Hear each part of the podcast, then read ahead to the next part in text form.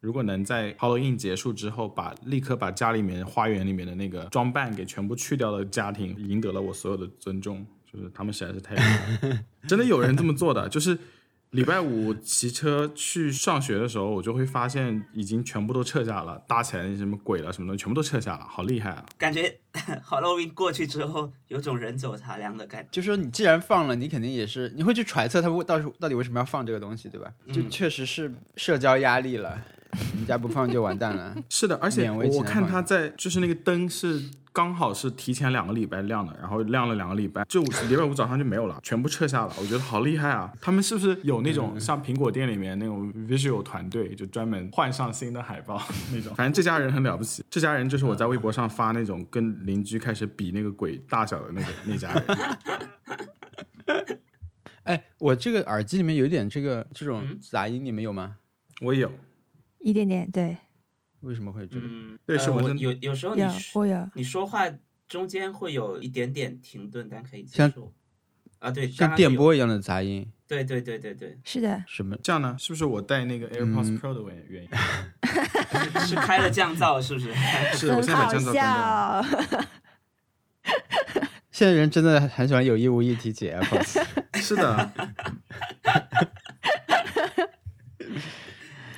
那我们是不是？又不可避免的要开始讲耳机了，是，而且这一集感觉还要讲一讲啊。对，这集又要讲一讲耳机，因为苹果今就不知道听众朋友们苹应该大家都会知道，但是不知道听众朋友们，苹果在礼拜一的时候就就美国时间礼拜一的时候，就突然发布了一款 AirPods Pro，就是之前一直有传闻，然后大家其实都没有怎么见过它是什么样的，有一些泄露。呃，就是总总来说，大家不知道它长什么样，但突然就整个产品发布了，而且礼拜三就可以收到了，就是也没有开发布会。这款产品是解决了 AirPods 苹果历史上比较成最成，我我不能说最成功，但是说可能是成功 Top 五里面产品中的，嗯，就大家呼声很高的两个两个痛点了。一个是有些人的耳朵形状是戴不上 AirPods 的，就是它挂不住，会掉下来。王小光是不是就是？然后还有还有一些人是希望它有主动降噪功能。啊，这是一直就用户的，呃，呼声比较大的两个痛点，然后他们这这回全部都解决掉了，没有开发布会，但是好像卖的特别好。我我我买了，你们买了吗？买了呀。苹果现在它发产品越来越随意了，就是之前肯定这个都会在发布会上讲一讲，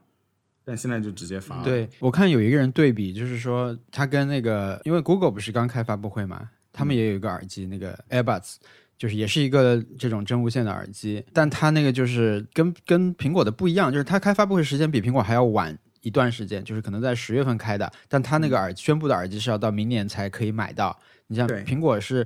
更早一点开发布会，但是它完全没有提这个东西的存在，十月底就把东西已经上架了，很不一样。然后我那天还犯了一个错误，我不是我那天其实是浏览到一半，突然想起来好像是可以买了。我再退回去买哦，我就注意到有一个十月三十三十号还是三十一号嘛，就是有一个那个日期，我以为是那是购买日期，我就往下翻，但是其实它那个购买键不是一直一直会显示在上面嘛，就突然想起来，就赶紧回去说先先先买一下，没想到就是其实是现在就是在在买了，然后就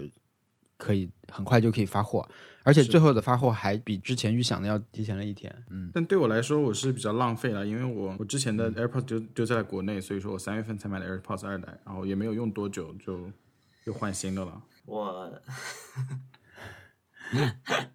我好像两个月还是三个月前刚买了 AirPods，不止，好像都不没有，好像都没有到两，没有是吧？可能顶多两个月，因为是我们录节目的时候说说完你才去买的，对，然后。然后买完觉得它的降噪效果太差了，就隔音效果吧，你不能说它的降噪效果，它本来是没有降噪效果。对，隔音效果太差了，然后就买了个降噪豆，结果降噪豆买了一个多月，这个就出了，而且这个是完全符合我的要求，就是我只需要它隔音好一点。我我其实发现我对音质的要求没有这么高，就是大家会说索尼的音质好很多，然后或者是。呃，别的耳机就是什么森海塞尔，我不知道，就是说他们音质非常非常好。嗯，对。但我好，我好像真的是我能听出来了，但我好像对它的要求没这么高，所以 AirPods Pro 特别特别是就想不出来哪里。那你们就是有没有觉得，就总体来说，你们用下来的感觉是什么样的？我先说吧，我就是首先我我我的 Happy Hour 就是收到这个耳机的那个时候。因为首先它是提前了一天到嘛，嗯本来是三十一号或者是一号到，但是呢，它突然提前给我到了三十号拿到，嗯而且三十号一早，呃，这不光是说你可以提前拿到，而是因为我三十号下午要去出差，嗯 如果我不能在比如说十二点以前拿到的话，我就会要晚，我可能是要到今天或者是昨天晚上，就晚个三天才能体验到这个，我会疯掉的，我觉得。因为我坐上飞机出去以后，落地已经全部都是大家到货的这种心得啊，各种东西，美图都已经发出来了，对吧？美照拍好了，就就是会很疯狂。嗯但是因为我提前拿到了，整个局势完全颠倒，完全逆转。就首先我可以去体，我我可以去体验这个，然后因为我我是这次是去出差参加一个科技类的发布活动，嗯，所以你知道我在嗯。那天下午出现的时候戴着这个耳机，被身边的很多人羡慕。为什么你能我的我的在家就是他们变成了耳机在家的人，我变成了耳机跟我一起来的人，因为他们都是到货了，但是在深圳、在北京啥的，嗯，对，就是完全逆转的一个局势。所以那天上午我是非常开心的，就是那个那个 Happy Hour 就收到的那个时候，我然后我那个对它的比较大的感受其实是。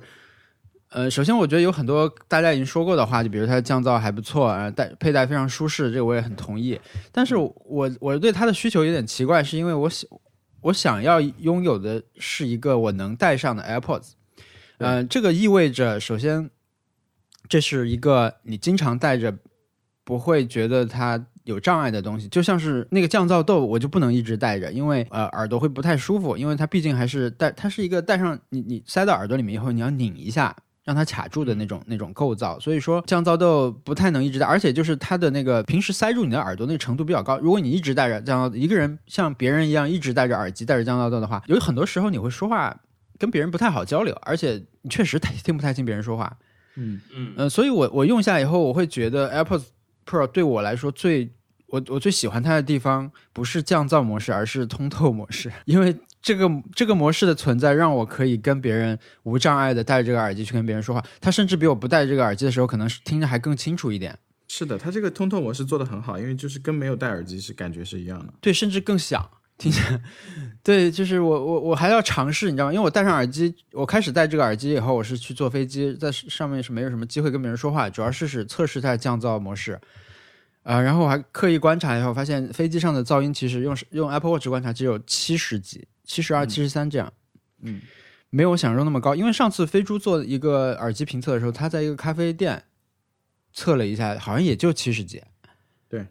嗯，所以就飞机上没有我想象中那么吵，但是没有什么机会说话。直到下车以后，要要四十多分钟的出租车去那个酒店，所以说我在车上，本来那个师傅挺好，他没有说没有不是那种对话型师傅，但是我为了想那个，我就跟他主动聊天了，嗯我就想测一下这个通透模式，就结果效果很好，对，就很满意。所以后来几天我也我就很没有障碍的戴着耳机跟别人说话什么的，对，效果挺好的，我很喜欢喜欢这个模式。师傅以为你想要跟他有心与心的交流，结果你是只是为了测试耳机。没有没有没有，我们我们后来聊的是都是内容都是心与心的交流，这一般不太我不太会主动跟师傅说话。嗯，然然后还有一个就是舒适度的问题，因为我确实就是右耳会掉的那种人。呃，这个的话，它不是有一个可以帮你测哪个耳塞更合适的那个功能吗？其实我拿到以后就测了一遍，好像它那个软件上表示是都 OK，就是我觉得它那个可能是主要测试你如果有耳塞过小的情况才可以测出来，因为它是通过回声来测的，应该是麦克风的那个测试是。通过外面降噪的那个耳机降噪的那个麦克风，听是不是有漏出来的声音？呃，就是带带来的时候，默认的那个耳塞应该算是它的中号。我戴上那个以后，我就第一个测试是甩头啊，甩了一下，疯狂甩的话甩掉了一次。后来我就换了小的。后来我这几天我一直用在用那个小号，就是我那天微博发呃微博微博发了一个视频，是耳机掉下来的状况被拍到了一次。我一共掉过可能两三次吧，好像是它虽然是防水，但是如果它这个耳塞本身有有水的话，就比较容易滑落，嗯，就比平时会容易滑落一点儿。因为那天我是在外面在下雨，所以可能淋到了。嗯，但总的来说就不太会掉。还有就比如说我坐飞机的时候，我戴以前的那个降噪豆，如果是塞好了以后，有几个迹象表示 AirPods 更更牢吧。就比如说我如果戴着耳塞，但是我在飞机上睡觉，比如我用手放在那个座椅上，然后头靠在手上，手碰到耳朵周边的这个地方的时候，其实很容易让你耳耳朵有一点变形的时候，它很容易就会掉。但是这个新的 AirPods Pro 没有掉。还有就是，比如你吃东西的时候，其实 如果你的嘴张很大这种这种状况，那个降噪豆会它不会直接掉下来，但它会松动。就是你的耳朵如果是开始降噪，你很明显能听到外面有那种风声，会一下开一下合那种那种那种感觉。但这次这个新的就没有这种状状况了，所以我很满意。对我我也很满意。你刚才说，你说你跟别人讲话的时候会无没有负担的去带着它，你是社交负担还是说你自己听力上的负担？呃，都有。其实如果是带着降噪豆的话，我会有同时有这两种负担，就同时有社交负担和听觉负担。因为你戴着降噪豆，你就不太就你不不开降噪模式，然后它也有一个什么环境音模式嘛，但就还是听外面的时候不太清楚。我觉得现在所有降噪耳机都在做这个功能，就是帮助你那个，我不知道是不是索尼最早，但是他们那个以前那个大的耳机头戴的那个耳机就有一个模式，是你整个手放在这个耳机上这样按住，它就会变成比较容易听清外界的那个。但是，呃，我的感觉是。AirPods Pro 的这个通透模式，就是帮你听清外界的这个模式，它好像传来的声音也好，你听的原来那个本来在听播客或者音乐也好，它那个声音不太会变形，就是说它好像不太会被处理过那种声音的感觉。以前那种其他的耳机听起来有点像是那种压缩过的声音，就是频率什么的会会有一些变化。但是你用 AirPods Pro 的时候，它你听到外面的人说话基本是就是原声，然后耳机里的音乐也也是原声，我觉得这个挺了不起的。但社交负担没有了，有一种掏过耳屎的感觉。没想到是你说了这个话，没有他那个，他那个就是社现在的社交负担主要是问别人会问你你怎么这么早就拿到了？对 我得说就是我自己买的，他提前发货了，就每次要重复一遍。如果这个情景是我的话，我会非常不好意思带着，会有一点吧？对，就比如说我刚刚拿到，然后我去了一个所有人都很关注这个东西，我会很不好意思带着。哎，对，然后我第二天早上吃早餐的时候还碰到了一个朋友，其实那个人我呃我们之前还认识，但是我没认出他来，但是反正是他也带了，他的也到货了，其实，嗯，他也带了，然后远远能看到，我想啊。他就是那个，他就是那个，我在微博上贴了，无意中提起 AirPods 那个人，提起 AirPods Pro 那个人，就是我本来跟他应该是一个航班回来的，就是他听到的人确实是我，但是我改期了，而我改的我是没有去那个航班，我我自己买了一个别的机票，就推了一天，所以他他来问我，催的人确实是我，就是他。对，他说这个也是开玩笑，你发这个也是开玩笑，但是我觉得评论里的朋友们就觉得好像，嗯，就是会。另外一个方向去走。对你现在话不说的特别清楚，可能就是会有评论会有点变风向，就好像我说那个，怎么还没有人把 AirPods Pro 简称为 APP？我其实语气应该是怎么还没有人把这个称为 APP 啊？我的是这个语气，但是有很多人就会说，我已经我早就说了，我已经是这样了，我也我昨天已经简称过了。就是我没有把那个嘲讽的语气说清楚，别人就很很自豪的来表示我已经是我也是这么想的。口号开玩笑。对。嘲讽，口号笑。这种时候，其实你加一个这种表情，其实是会有帮助。我我我没有办法了，我好像 无论是在说什么，别人都会觉得我是在开玩笑，所以说已经会了。我比较喜欢你的人设，你的那个、你的那个、你的那个氛围是不一样，完全不一样。我那个氛围是就阴阳怪气的氛围。对，是的，是的，是的。嗯，对自己的认知过于清晰，每天都不知道在干什么，这是在阴阳怪气。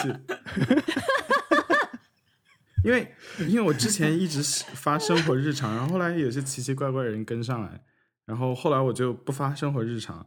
但是但是我会存到草，就我我会把自己要发微博存到草稿箱里面，然后在在空的时候一阵子。发，然后会把一些觉得没有意思的就删掉，然后剩下就全部是阴阳怪气的。I don't know why，本人就是阴阳怪气的人。可能阴阳怪气的人比较喜欢跟你互动，所以就经常看到了那个，就是可能你的你的微博变成了一个阴阳怪气贴吧，就这些这些人就来经常来这里玩，就想发想看这种内容或者想发这种内容就来这里玩，所以呢他们就变成高互动。嗯，后来就只剩他们看得到你的微博了。阴阳怪气私域流量。我我觉得你把 AirPods 的优点说说完了，我觉得已经没有什么好说的。但是我想说的是，AirPods 的广告，它在整个城市弹跳的那个，呃，视频广告，我看的是熊小莫转的那个跳舞的，在城市里、街道里跳来跳去。啊，他在他在路边走，对吧？边走就那个走到天上去什么的，没有没有，上下那是颠倒那种。那是第一个广告，第二个广告是他全部地板都变成蹦床，嗯啊，哇，那个广告拍的好美啊！然后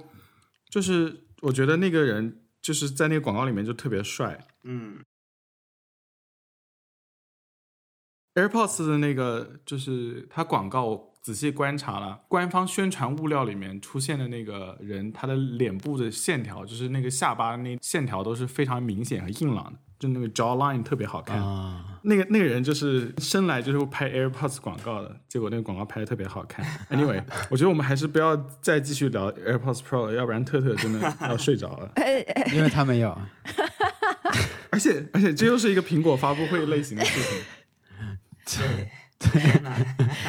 但这其实其实会很很会很个人啊，就是嗯，当他说到使用场景的时候，我现在的 AirPods 是王小光买了之后，第一代的是，对，但其实哎用不了的。其实一代二代其实是一样的，对吧？耳机其实是一样的，嗯，耳耳机没有变过。但是我当时他买的时候，我毫无兴趣，就是那时候还在 Beats 呃 X，我当时非常满意我的那个 Beats，那个 Beats 是我很早就买了，就是从那个无线的从有线到无线一个大的跨度，嗯它又跟苹果可的设备可以很好的连接，就是我非常非常喜欢这个耳机，嗯嗯我觉得它很好，就是满意满意的要命。然后我对我对新的 AirPods 出来之后没有任何想象，也没有任何预期期，也没有想要。对，对，但是王小光他买了之后不能用，之后给我试过之后，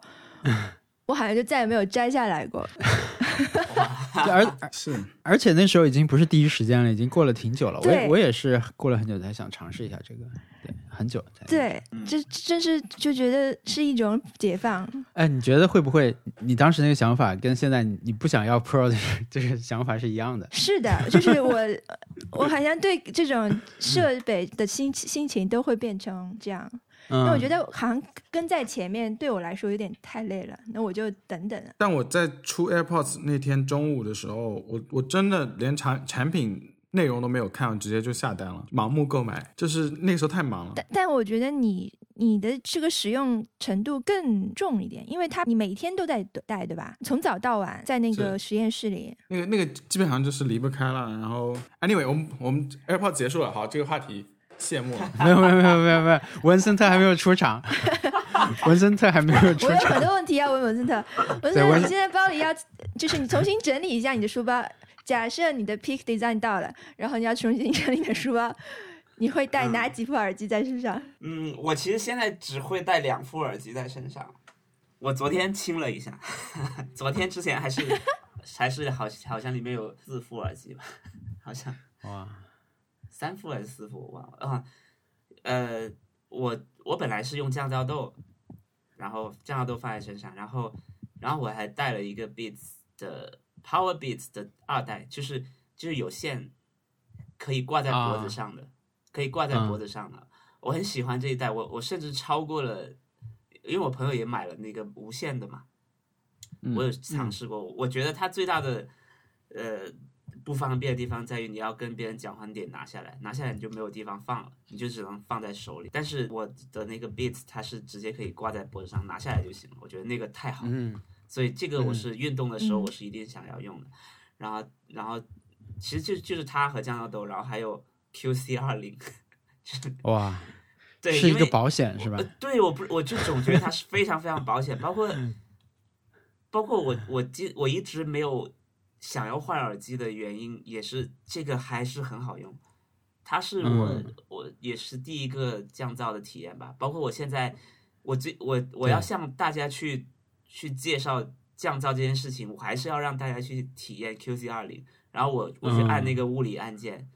推上去，它就马上感觉到完全不一样。我甚至最近都有给别人去尝试过，说我给你听降噪豆和听这个。降噪豆，因为是嗯默认你戴上就是降噪，所以大家还还感觉不出来，他他就觉得哦我不就是戴上了堵上了，所以听不到外外界的声音嘛。然后我用我再打开软件给它关上，他就他就感觉哦外面的声音好像大了一点，我再开，他才能感受到一点点，但那个时候已经、嗯。已经错过了。对对，对，所以包括昨天我还在跟盖产，就山羊的老板，他也他也用嗯。QC 二零、他是 QC 二零坏了之后，我跟他一起买的，一起去买的降噪豆，然后他 他在 AirPods Pro 出来的当天，马上把降噪豆出手。哇，行动派，简直就是能够在万圣节第二天 就把草坪清好的人。对，换我的话，可能圣诞节还没有拆。对，他的店也做了万圣节活动，我昨天去已经没有任何迹象了。哦，好，谢谢。然后，因为很多人就是想想而已，对吧？哎，我也准备把我的那个出掉了。哎，我可能出不掉，就是有很多顾虑。他已经出好了。对，我的我的出不掉是因为我的降噪豆太脏了，我那个盒子太脏太脏了。然后我我觉得我我大部分时间只能要不要么就送人，要么或者是怎么样。就感觉是卖不出去了。那这三个是我一定带的。然后昨天之前我还带了一个 Boss 的 Sound Sports Free，Sound Sports Free，Yeah，我带在身上不是为了听，就是我想我想把它寄给我我哥什么的啊，就我啊，那还行，那还行，很很悬疑。后面这句话是什么？对啊，对啊，对啊，不然能干嘛？对，配重，这是我的 Bob 的配重，对。然后昨天还带了一个别的耳机，也不说了。嗯，就就就是一直在想，人到底需要多少副耳机？但现在我我已经确认了，我只需要一个运动的耳机和一个 AirPods Pro 就好。除非你有长途旅行吧，是吧？长途旅行是不是要有个头长途？呃，对，我觉得真的是长途坐飞机七个小时以上的话，带一个头戴的降噪比较好，是效果还是最好的。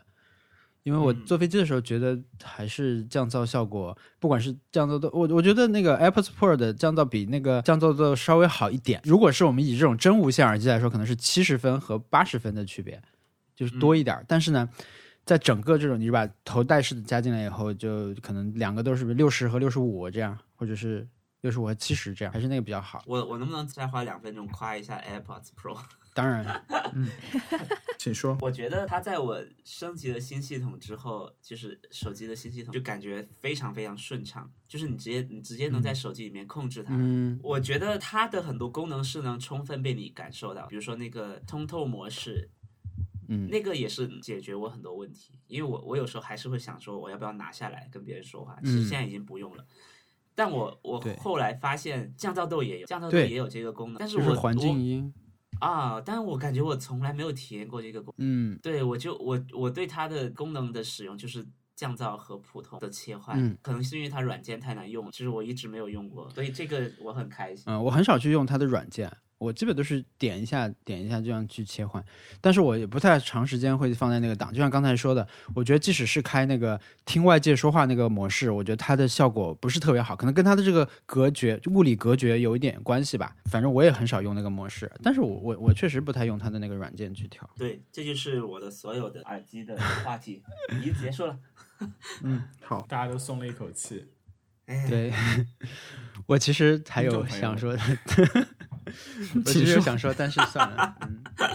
没有我我其实本来想当天做一期视频，我也我也录了，就录了一些，因为我毕竟觉得我是提前拿到了。我也有一些感受想，而且我又正好去坐飞机，有一个很好的体验。我想说，所以我刚才我说了很多是当时我录的时候说了很多遍的话，但是我最后那个视频是没有时间做完了。当天晚上因为已经很晚了，第二天又有活动等等的，所以我没有时间做完。我觉得再晚一天发出来也没什么意义了，因为真的大家不是我一个人提前到货，是大家都提前到货了，所以很多很多很专业的评测什么的都出来了，就没啥好说的。但我觉得它的缺点是，它把那个拍拍打的动作变成要去捏一下，其实是很难很难捏准那个。它那个按键也很小，你要去捏它去去暂停什么的，就没有那么容易捏到。我觉得以前那个拍打还是更好控制的。还有就是它那个那个其实隔得有点远啊，就是你在。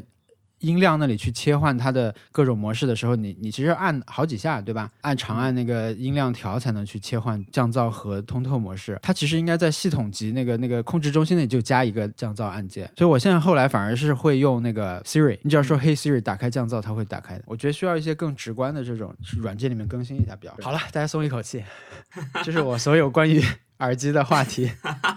我的我而且我的 Happy Hour 也在里面说掉了。为什么你们要有这个 pressure 不去？讲他是因为我吗？也不是，也没有了，主要是我还是留一点时间给其他的话题嘛，就是整个话题不用太太。但是你知道吗？听完你们这样说完之后，我有点想买了。好吧。所以下下星期可能还要再说。对对，那那就留一点到下个星期。我们可以分享一下 Happy Hour。嗯，我我昨天去看 Trevor Noah 了，哇，啊，天就是！他有一个巡演，他啊，你说 Trevor Noah 好看，是因为你看的现场。对，我以为你是看的视频。没有是现场啊，我以为你看的是 A 土人他们发的片段。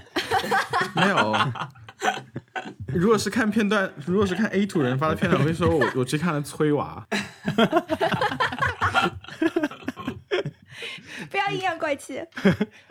是是真的。那个哎，这个是你之前预告过的呀，对吧？你说你买票的时候就对说到了，然后你还错过了那个韩国的，对就是 Ken Ken Ken Jeong Jeong 错过了，就就我怎么觉得错过了 Ken Jeong 不是很可惜的感觉？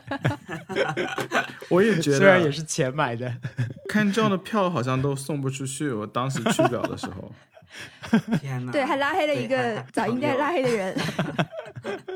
反正就是是这样子的，Trevor Noah 他的他他是好像全国巡演，然后过来讲的段子就是整场是一个小时，前面有两个两个大概四十分钟的其他喜剧演员的就是暖场，很 typical 的一种就是喜剧方式。然后暖场演员的就是本地的喜剧演员，他们的水平跟 Trevor Noah 比还是差距蛮大的。对，这是这是一种省钱的做法。对，没有我之前在那个 Comedy Store 里面，他们暖场演员的水平高，Comedy Store 是暖场的人的都都是很厉害的。啊、毕竟是一个很有名的场地嘛，是吧？Comedy Store 美国洛杉矶这边的一个，可能是、就是可能是全美最大的一个喜剧俱乐部吧对。据说曾经拒绝过 Kevin Hart，他是很有很有派的，就是他会拒绝你上台的。对，但是是菜鸟时期，对他们是啊365现场拒绝天啊，现场拒绝没有没有？，就是他很没有，只是 Kevin Hart 在后来的访谈里面说，他年轻的时候被、啊被那个老板说，我觉得你不会红的，你不要来我这里了。对，如果你上了那个 L A 的 Comedy Store，那你就可以说在美国喜剧界有搞笑幽默界已经打打出了一片天地，嗯就跟在纽约被 Lauren Michaels 赏和赏识是一样的那种。因为我昨天太累了，我昨天是那种工作一天还去开了一个会，开会完以后又又回去工作了一会儿，然后再看的，晚上八点钟，然后其实那个时候已经很困了，所以说好笑的场那片片段我都是。可以说是在冷笑，就没有没有没有力气大声狂笑，然后 气氛就很奇怪，因为因为边上的人都已经已经快笑到地板上去了，已经开始擦眼泪了，然后我就在那边冷笑，然后还就是，那他就觉得，他就一他就一直在频频转转头过来 check 我为什么就因为我一个人一个人坐在那儿，然后在那边冷笑，他一直频频 check 我到底到底怎么样了。为什么会连这个也不笑？反正就是，但确实挺好笑的，冷笑有声很不错。音吗？我没有我想到了什么吗？嗯，我我想到了文森特过敏不能笑的时候，啊天哪！就是无法大笑的那个时候，肯定也是这种气氛。我那时候是没有没有太累了，没有力气，然后也不是他不好笑了，但是 Trevor Noah 的场子还是比较，他的现场是比较，可能是讲了好多遍的，结构很很精巧，很工整，然后他也没有任何临时发挥或者是现场发挥，也没有任何可以让别人有点皱眉头的那种笑笑点，就是没有让你觉得啊，我我我为了这这个笑笑话笑我好糟糕那种笑点，他是永远不会有的。然后他的观众组成非常非常白，而且女性比例非常高。我观察了一下，毕竟是在在电视台上有一个有一个节目的，所以说好像就是很三好学生的那种喜剧演员。嗯嗯，嗯嗯，哎，他的节目不是 daily 的吗？他这样巡演那边要请假吗？还是什么？我也不知道他节目是什么样的，哦，他他节目我没怎么看了。对我也我也没怎么看，嗯他是不是有放假的呀？是不是有？其实没有季的概念的，是不是？我完全我也不知道，我都是在网上看看催娃片段看看，嗯，对，是的，但但还还是不错，他他整个表演还是不错。我很喜欢。但你要问我他讲他讲了讲了什么比较好笑，我现在想不起来，不是因为他没有什么让人留下深刻印象的地方，而是因为我实在是太累了。我昨天不应该去的，但去了很值得，对不对？去了去了还是值得。这这个就是我本周比较开心的地方。原本如果你不去，你那段时间就是在休息，他可能就不能成为一个 happy hour 了。像这种名人大 场子，做前做后有什么体验上的区别吗？小姨，你是说什么叫做前做后？就是你的这个场子应该是有几百人吧，就是会很大。没有什么区别，因为它它是有两个屏幕会，就是会会现场及时转播的，就是跟跟歌手唱演唱会一样，有两个大屏幕在边上，然后那个大屏幕会给特写啦，会给远景啊什么之类的，反正就是其实就是等于。等于在，因为因为我的票是学生票，是在最后一排的，所以说等于等于是我花了钱，然后去了现场，然后看了一个 Netflix 专场，因为就是其实，在屏幕上看的，但是知道下面有那个黑点是他本人，就是，所以现场是有多少人来着？大概几千人，一千人有，一千人是有，他的场子非常火哎。对，能想象，毕竟是个全球都很红，应该是全球知名的脱口秀演员。而且我觉得他如果他来，好厉 害。如果他参加脱口秀大会，能拿到爆梗王吗？他应该是来当当评审。不过我我觉得他他厉害的地方是他每天都有这么多，他每天都要做节目，或者是他他至少有个每天放送的节目，另外还能做自己的专场。嗯，对，这个事情很难，因为。陆毅不是有一集就是讲他想去当，他有个机会可以去去做呃每日脱口秀的主持人嘛，然后就是那个 David Letterman 退休了，然后是是一个这样的一集，然后他就去尝试，然后就有个脱口秀演员叫叫大鼻子什么 Jay Leno，然后就跟就给他打电话说。你还是不要去了，因为你看，像我天天在电视上出现，我都已经不酷了。做这件事情的人很不酷，你现在还是很酷，但是你做了你就不酷了。就我我感觉这个人是真的是在说自己心里话，因为他确实现在还在还在每天在出现，所以我就想到 j o Nova，他如果每天都在都在节目里面还有演出，然后他还能做一个自己的专场，那真的很厉害，还能保持很酷。嗯，但 Louis C K 后面做一件事情，让他变得已经完全。跟酷搭不上关系了。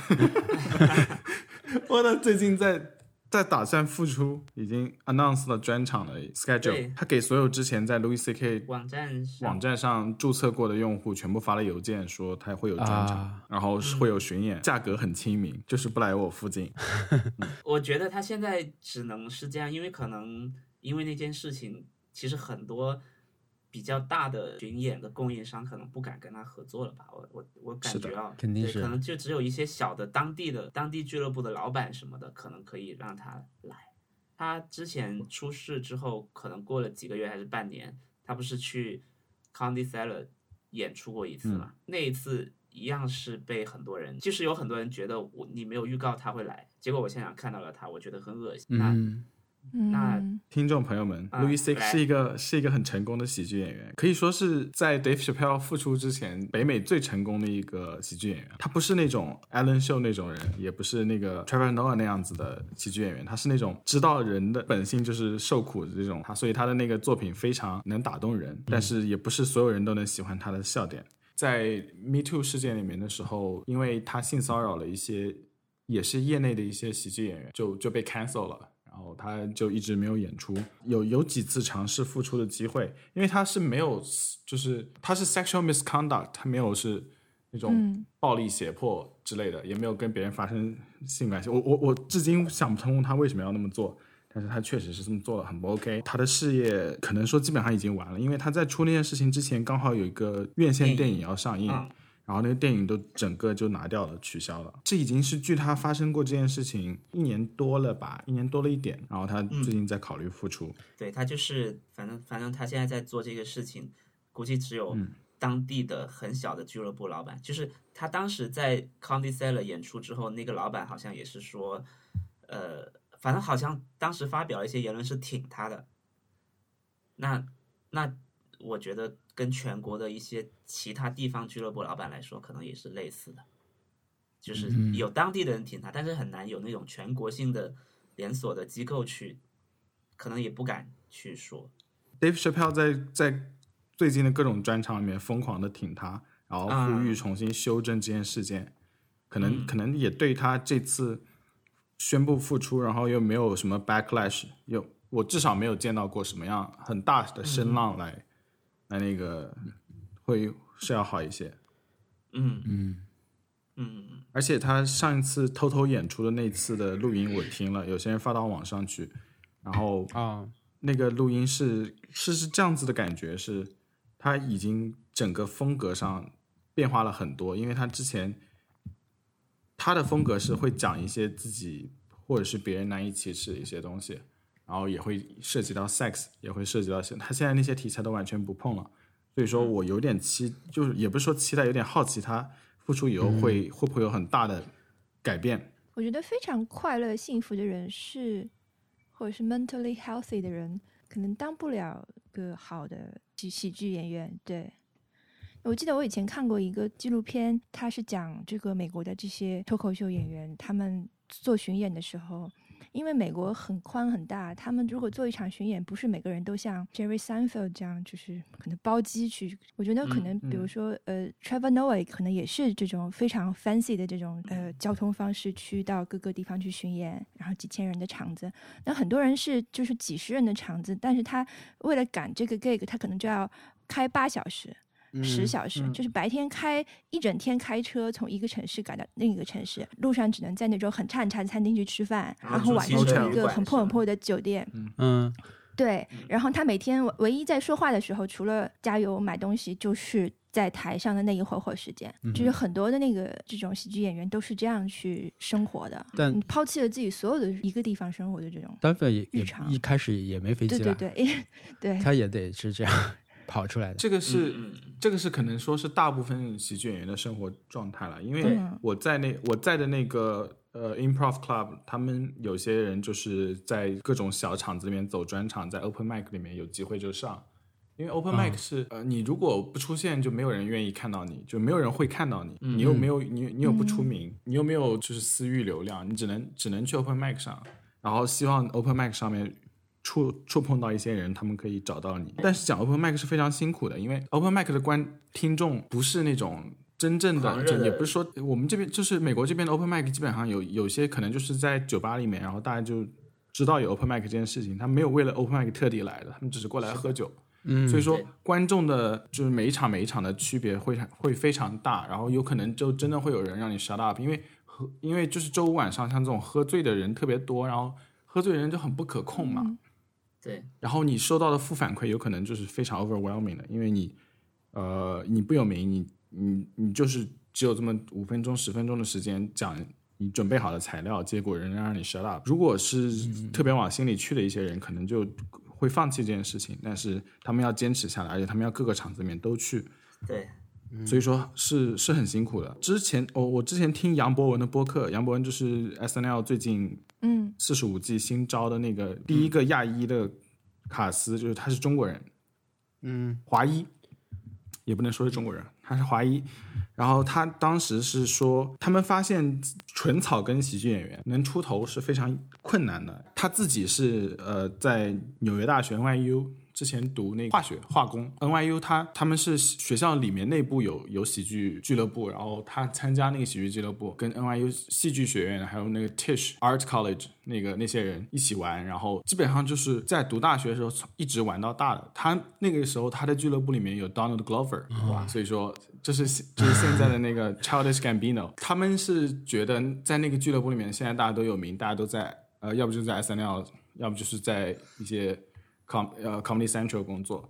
他觉得在那个 bubble 里面，可能出名是件很容易的事情，但是他发现如果你没有在这个 bubble 里面，呃，你作为一个喜剧演员想要出名是非常非常困难的。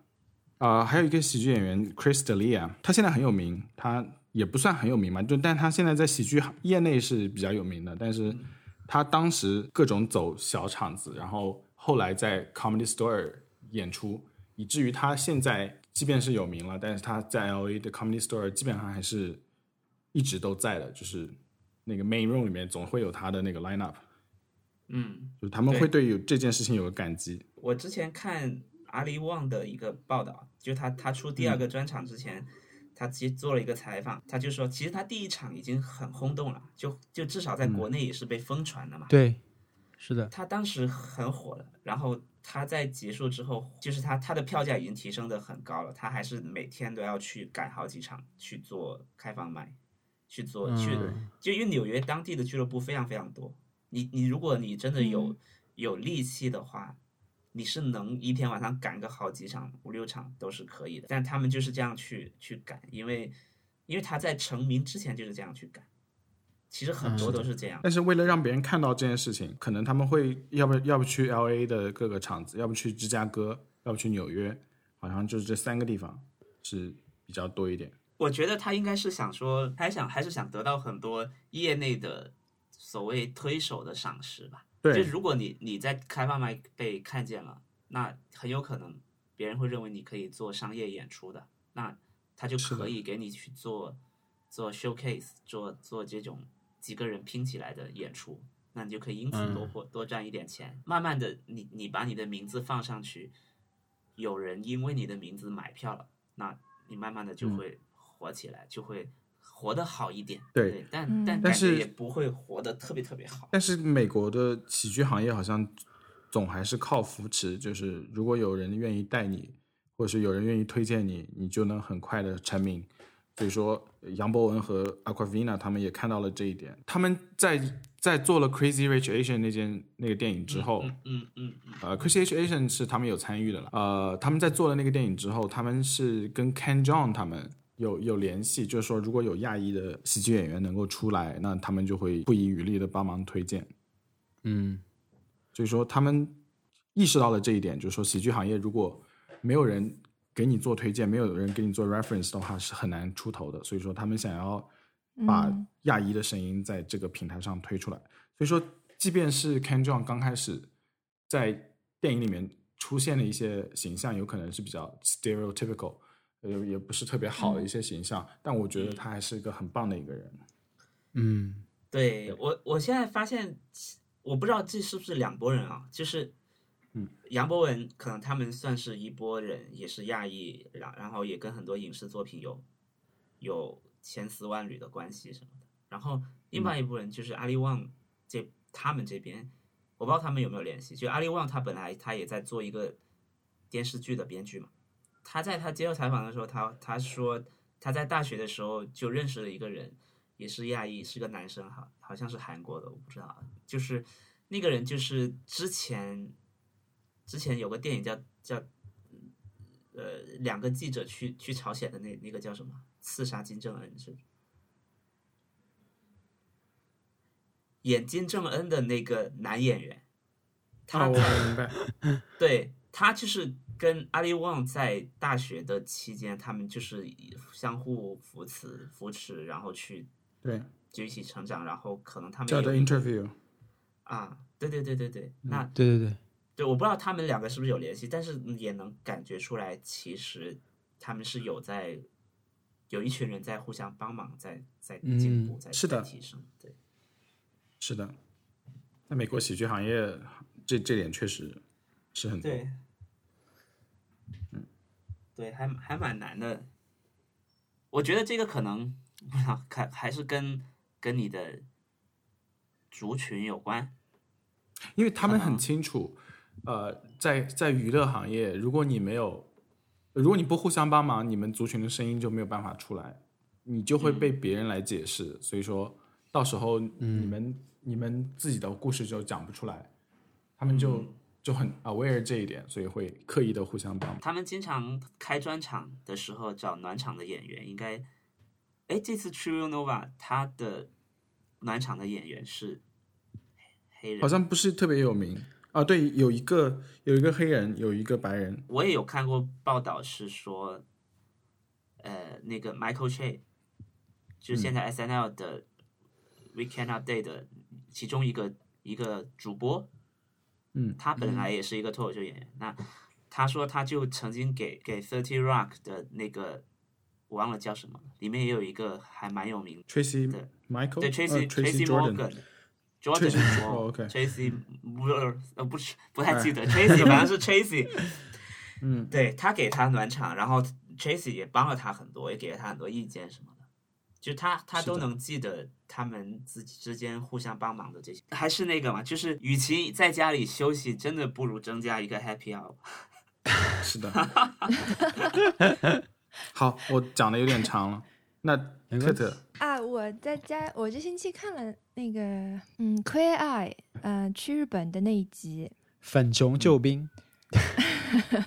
你来介绍一下，我我也不知道 Queer Eye 具体讲什么。我只看了两集。《Queer Eye》是一个啊复刻剧，五个同性恋男生 到别人家里大闹一番，然后把别人的衣着、家家居和对大改造。以前的时候，这个呃老的这个节目就是专挑那种不可救药的直男，然后去把他们改造成一个好好一点的。指南。由 Netflix 复刻之后，不不只限于指南了，就变成了一种你这个人在人生中遇到的问题，然后拍这五个，嗯，他们叫 Fab Five，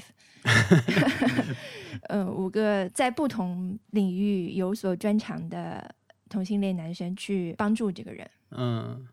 一个特别正能量的一个。对他们，他们五个分别是什么分工呢？嗯，一个是发型师，我喜欢那个做饭的，嗯，叫 Jonathan，还有一个是管那个衣服的，他是一个好像是巴基斯坦裔裔的英国人，老是说什么叫人 French tuck 什么的，就把衣服塞进去。还有一个做做饭的人，还有一个是负责装修的人，嗯，然后还有一个是他们给他的标签是 culture 是文化，他就是负责他一般他的部分我会跳一下啦，就是他是负责就是打鸡血吧，就是这种 灌灌鸡汤什么的。就讲一些这种很美国价值观的这种话，如果不能两倍速，我就跳过去。呼吁 Netflix 赶紧真的加一下亚语，呃，就中国用户很很需要的，虽然他们不能在中国提供服务，但是加一下吧。对倍速倍速需要倍速。他们加倍速是被什么？就是传统电影圈的人反对了，好像是。嗯我不知道，Netflix 它真的有 Netflix 它是现在都已经甚至都已经取消了 binge watching 这件事情的存在，就是说，它已经不在各种宣传材料里面提到 binge watching 这件事情，就是一次性把所有剧都看完。所以说，它现在也开始一集一集的放剧了，啊，因为它之前这个政策饱受批评啊但是这个政策应该是给他带来了很多好处的一个政策啊，实际上来说，对吧？一开始的时候，对对对，一开始是一甚至是它的一个区分点。嗯，对，但他们实在是太快了，如果再加倍速的话，可能会被骂疯，会被业内人骂疯，观众可能无所谓了。嗯，嗯，好，嗯那特特继续说。继续吧。嗯，这个粉熊救兵刚开始的时候，第一季我觉得还挺好看的，因为你总会觉得这种鸡汤节目有点让人背部不舒服啊，就是看了浑身就很尴尬。但是你带着一种尴尬的预期去看呢，就觉得哎挺好看的。所以我觉得第一季还是可以看看的。但后来我就觉得没什么。好看的了，因为他这个节目除了这五个人非常有个人的这个个人魅力之外，更重要的是这个对象让你觉得嗯，有有同理心和有意思，嗯所以这个对象的选择是非常重要的。如果对方这嗯个人让你觉得被改造，这个让你觉得没有那么就是 feel for him or her 的话，那你就会觉得，我觉得他后后期他因为一年好出好几季，不知道以一个什么频率在出，然后一直一直在出的话，后面我就没有再跟了。但是他最近出了这一集。就是去了日本，引起了我的非常大的兴趣，因为嗯他有点像又要提到马里会了，对，耶，马里会。为马里会鼓掌。他，你你想想，他很像跟那个马里会的那个马里会去美的国人家，反义词，对对，马里是空降到这个呃美国的人家，然后把别人家里一通乱翻，对吧？但是反正救命这次是跑到呃日本人家里去，就是会有一个很好的、很好玩的，我觉得可能会有一个很好玩的这种文化冲撞的问题。嗯的的的看点，我就抱着这种心情去看，我就看了第一集，我觉得非常好看。嗯，首先它它好像解决了在技术上解决了一个问题，就就是那个马里会，其实我没有全看，我就看了前面几集，他们一直有一个存在感很强的翻译。啊，有就是翻译问题。那个翻译，它一直出现，然后翻译再讲一句话。当然，这个翻译很好了，但是好像有一点就是让这个 pace 变变慢了的感觉。但是在这个里面，他就 不知道怎么样，反正把这个翻译的部分完全去掉了。这些人也没有戴耳麦，但是就是粉熊们讲英文，被改造的对象讲日语。嗯，然后下面是中文字幕，我我，我现在在看中文字幕，我就会觉得哇，这就是日常生活中我的脑中的情景，非常奇妙。就我经常就会，就是我觉得很多大家好像都是这样，日常你的输入是这样的，就是一部分英文，然后一部分什么别的语言，然后但是全部是中文字幕的，然后有些里面的对象还还会讲英文，然后再来一点这种中日英的这种交叉。我觉得嗯很有意思。而且我呃，就是我觉得美国的那套爱与和平的那种价值观，在在日本很可能会被反噬。对，嗯但是我觉得他们处理的很好。他通过呃有一个那个呃水水原希子，嗯水原希子很有意思，她又在日本受欢迎，然后又在国际受欢迎，她英文也很好，她找了一个非常好的一个就是大使的感觉来带他们进入日本文化。嗯嗯，解释什么是不对的，什么是对的，或日本人认为是怎么样的。所以这个第一集就变得非常好看，又好笑，然后又有点这种感人，然后又很治愈。那他们在他们在日本的嗯表现有个跟在美国有不一样的地方吗？就他们的套路，我觉得他们还是他们，就是一样的，完全是一样的一个流程。但是本来是已经这个流程已经让你觉得有点失去新鲜感了。嗯但是在日本又把这个完全就是重新的把新鲜感就找回来了的感觉。他在美国那个，我我节目只看了两集，但是我觉得他们在美国那个节目就让人感觉假假的，因为就是每次都觉得好像已经走进别人的生活，要触动别人的生活，改造别人，要呃要让他们变得更好，但是就觉得他们每次觉得好像是是可以留下一些 impact，然后他们，但其实我觉得就是我我不知道我现在在说什么，但是就觉得。他们就是有一点很美式的那种，很容易为，我觉得你说的很对，就是你说这种假假的感觉，不就是这种对美国感嘛？就美国价值观对，就是那种惊喜，就是那种惊喜，那就很很所有东西都 amazing。嗯，Wow，哎，对，，interesting choice，tell me your story。美国精神就是所有东西都 amazing，然后所有人都非常 super nice。你的那个你的那个所有糟糕时尚选择都是 hmm interesting，but let's try this，就是那种。所有东西都很开心、很向上的那种，但是你你你你你会觉得待久了会有点厌烦，就是真的有点假。是，所以这是我对那个 Queer Eye 的感觉，就是你看前几集，你觉得很新鲜，对，而且他我觉得他已经把这种美式的这种 amazing 升华了，就是他们这些人因为个人的魅力非常强，然后他们真的很会讲话，所以就让这些嗯东西反而显现出了一种，就是在这种假之上的一种真诚。我觉得这也是这个节目成功的地方，很成功，所以才能一集一集继续做嘛。但是当这个东西再碰到日本人那种，日本人也很有时候很假，但是日本人还有一种日本人的真诚，就是日本人，你就如果去看那种日本综艺节目的话，他们那种 wide show，就是在路上随便采访路人的那种节目，你就会发现日本的平民。嗯，叫平民嘛，就普通人，普通人真的很好玩，他们很会说话，很会对比喻，很会做一些呃给你一些意想不到，但是又非常实际和有趣的评论。就是日本人普遍都是这样的，所以这个只是为这个节目增加了看点。对，那那那挺好，我我那我要去看一下，因为因为我就觉得美第一集，try 一下。美国人的 amazing 和和东方人和就是亚东亚人的那那种含蓄还是很不一样的。你刚开始过来会觉得有点新鲜，甚至觉得大家都好 nice 好礼貌，但是你嗯，待久了以后会发现，就是大家都是嘴巴上说一说，然后也没有真的真的觉得 amazing，也没有真的觉得很酷很 fancy 什么之类的。反正你到最后又会有点觉得，就是这也太太假了，就是大家都是戴个面具，有必要吗那种感觉。所以我看 Queer、Queer Eyes 的会时候会有很明显的这种感觉。其次，我觉得他就是有一点贩卖大同性恋群体在大众心目中的应该要有的那种形象，因为我我刚想说的就是说，其实不是所有同性恋都是很 fabulous、很很美，然后很具有时尚的 sense。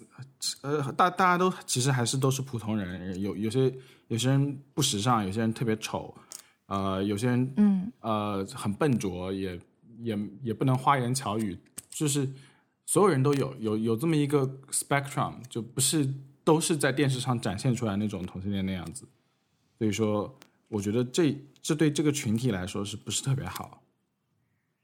嗯嗯对，当然我的我的所有所有的就是我和我所有的同性恋朋友们，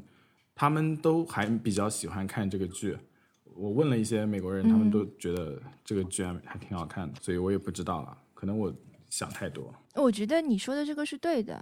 就是就好像说，有些人一旦出柜了，他就就是同性恋成成了他唯一的的话题和标签，这样，只是不管是周围的人，还有他自己，可能都会有点陷到这个圈子里去。但其实他其实是一个正常的人，他有很多其他的位面或者个性。Anyway，我们不能对一个电视产品要求很高，就是它能让大家带来快乐就好。我们不能希望它能代表这个世界方方面面的东西。所以说，呃，然后它有也有不好的，就当然就是它很假的地方也有啦。比如说，我想看，因为他们去改造的美国人大部分房子都很大嘛，所以其实你不需要有什么收纳的，就是不大需要考虑这些方面。嗯，但是他在美国人呃不在在日本人这种很小很小的房子里面，这个负责装修的人把他那一套搬过来，我觉得有一点不是很成功。他给所有的这种日本的这种小房子贴上壁纸什么的，是的，你这个这个会好让从小看，我觉得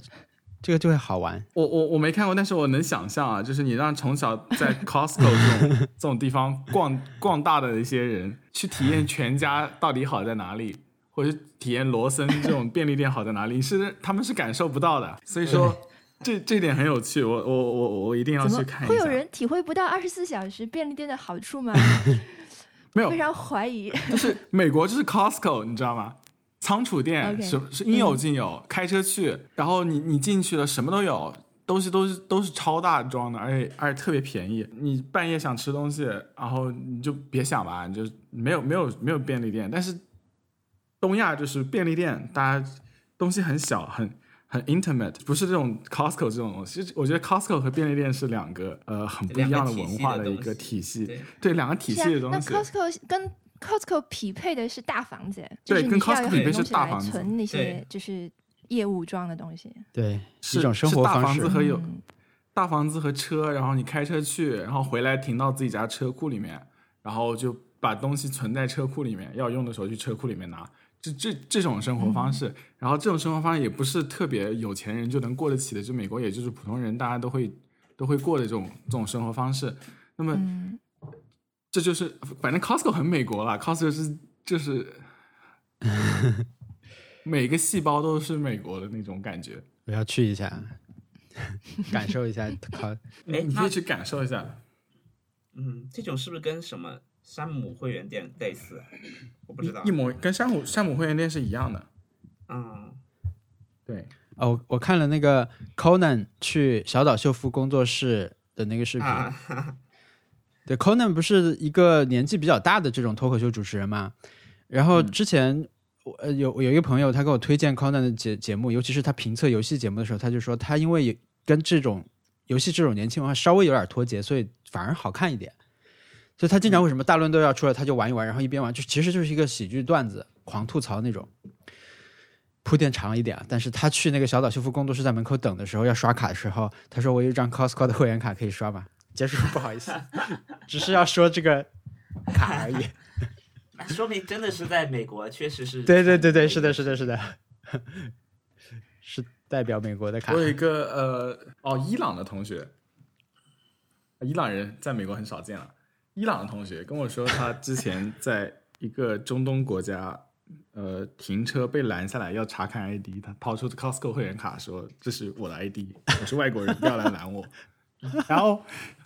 然后那个那个人就不信，因为 Costco 会员卡上面是有你的那个照片，然后说是自己是那个 Costco 这个州的人。因为那个会员卡上面一个就很土，然后上面一个白星，然后有你的那个照片，然后然后他说那对方就信了，就就就没有拦下来，因为给外国人看 罚单就就很很麻烦，然后他就让他走了。所以说他他现在是 Costco 州的，呃，反正说到了剧嘛，然后我我我们其实之前也有听众在什么社交媒体上提到那个 Modern Love，嗯，嗯，嗯，我不知道中文应该怎么发。他们有人就现代爱情。现代爱情，但他实际上不是不是在讲爱情故事，但是讲一些啊，嗯就是我我我觉得这个是一个非常适合两倍速嗯，呃看的那个电视剧电视，剧对，因为如果以倍速看的话，你会觉得非常无聊。呃，我会觉得非常无聊，但我又不想错过它，因为它是一个现在《纽约时报》这样的一个媒体对电视的一个探索嘛，所以我我应该不、我我没有错过它，但我看的时候我会觉得非常无聊，就是一个嗯。本来它《Modern Love》本来是一个呃《纽约时报》的专栏，读者投稿全部是真实故事，嗯，嗯讲一些这种现代社会的感情故事，是一个很成功的专栏，然后就被 Am Amazon 买下版权，挑了其中的几个故事拍了第一季。你这时候就会发现，这种这种故事是不足以支撑一个电视剧的剧本的。嗯嗯，他没有在对他这种故事在做很大幅度，没有改编了，对吧？就是基于大家投稿来的故事。对他做这个呃剧的人是以前拍那个什么 Once，、啊。啊，反正就是那个纽约的故事，就是那个呃凯拉奈特利和绿巨人，就有点像什么和 Summer 的啊，哦，是文森特，那你记记起来是多少天了吗？五百天，三百天，答案是300 500天天，五百天，500啊 五百天，少了。看完这个，我会觉得我宁可再看一遍《Love Actually》的这种感觉，OK，非常无聊，但是我也不想错过，所以两倍速观看。如果有人想看看的话，啊，我我想去看看哟。反正我现在听到的评价是两极的。如果一个人告诉你一个，如果一个人告诉我他非常非常非常喜欢这个剧，他推荐所有人去看的话，那我就要给他打一个标签。嗯，对不起大家，但是嗯，好，我结束了。文森特 Happy Hour 是什么？我本周的 Happy Hour，天呐，我真的是想不起来。我觉得本周我也巨忙，就是、嗯就是因为本周到昨天为止还有一个很大的事情在解决，虽然虽然昨天已经解决，现在还在还在嗯焦灼吧，感觉嗯对，所以所以本周好像也都是在工作，然后没有什么特别。如果如果有的话，就是 AirPods Pro。嗯 但是它太小了，它太小了，它就是你你去了，你去了店里买了就，它有让我故意要去走路和坐地铁，嗯对，就本来可能可以骑车什么的去的地方，就故意走路啊多走一会儿，对，那也不错这。是这好像是你买买买新耳机就每次都要做的事情。对降噪豆刚买的时候也是，对，然后对会会故意多走一段路去感受它，它好像不像，它不像那个降噪豆给你带来那么多困扰。对它让我觉得很舒服，它真的是很舒服。嗯，我觉得有个很好笑的事情是，我最近又听到了，我已经好几年没有听到这个词了，叫包机。有人包 AirPods Pro 吗？我天哪，它那么小真的，what？真的，它那么小，但是但是我我现在在想，因为 N 年前我在读高中的时候，我买了一个两百多块钱的耳机，当时已经很贵了，在我看来超贵了。已经很嗯多论坛里面里面的人在说，我买了一个多少多少钱的，正在包机。然后我就想说，哦哇，好，果然这种好的耳机果然要包机，我我不懂，因为我当时花了一百五十块钱买了一个索尼的，呃，就是低音耳机，好像当时很红的，然后真的是花了大价钱买的。对，论坛就很多人在说要包机，我就想说，有然后有人买了一个五六百块钱的在包机，我就想说，哇哦，真的是原来原来贵的耳机要这样养吗？然后 最近听说 AirPods Pro 要 要包机，我就想，在我当年看来，这个已经超出了当年要包机的标准，但是你不会觉得它需要包机，你懂吗？是因为它就是一个消耗的，连电池都不能换。就我不知道现在现在真的还有要专门去包机的耳机吗？就我我这种要包机的吗这种小的应该没有人包了。就算有人要包机的，他可能也看不上这种耳这种音质不、啊就是不怎么样的耳机。对，但实际上它已经超过了那个标准了。我觉得我第一次听，感觉恍如隔世。哇，包机是什么？然后蔡琴的渡口就开始响起来了，天啊，还有还有那个什么加州旅馆，真的，好像有有一个包机的歌单是，是的，而且还有还有什么刚开始什么白噪音啦，什么哦，就是一个伪科学，朋友们不要相信包机这件事情，对，对，感觉好像是你。什么，你刚拿到，如果趁它还有电，你要先把电用完什么的，就这种，然后抽很对久，对，那循环很。多这个样的是事情。这个是针对某一啊种电池的，对不对？我们问一下电池专家。这个是那个之前的电解液电池，就是有电解液的那个，应该是叫铅酸电池。就是嗯大家用在电动车上的时候，它会有一些记忆效应。但是现在锂离子电池已经没有这个功，就是没有这个担忧需要了。锂离子电池都有、都有那个比较高级的电电源管理芯片，他们会